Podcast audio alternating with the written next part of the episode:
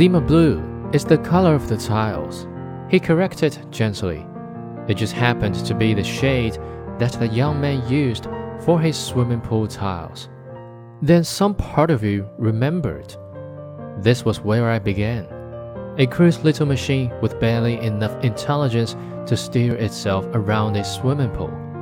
But it was my world. It was all I knew, all I needed to know. And now, I ask it, already fearing the answer. Now, I'm going home. I was there when he did it. By then, the stands were full of people who had arrived to watch the performance, and the sky over the island was a mosaic of tight packed hovering shapes.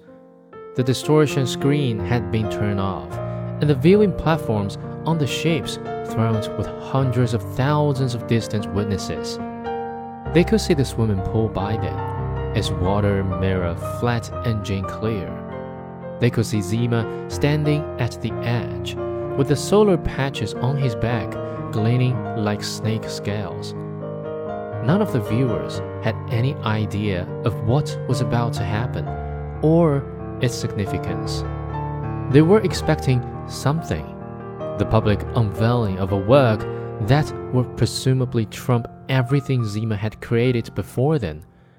But they could only stare in puzzled concern at the pool, wondering how it could possibly measure up to those atmosphere piercing canvases, or those entire worlds wrapped in shrouds of blue.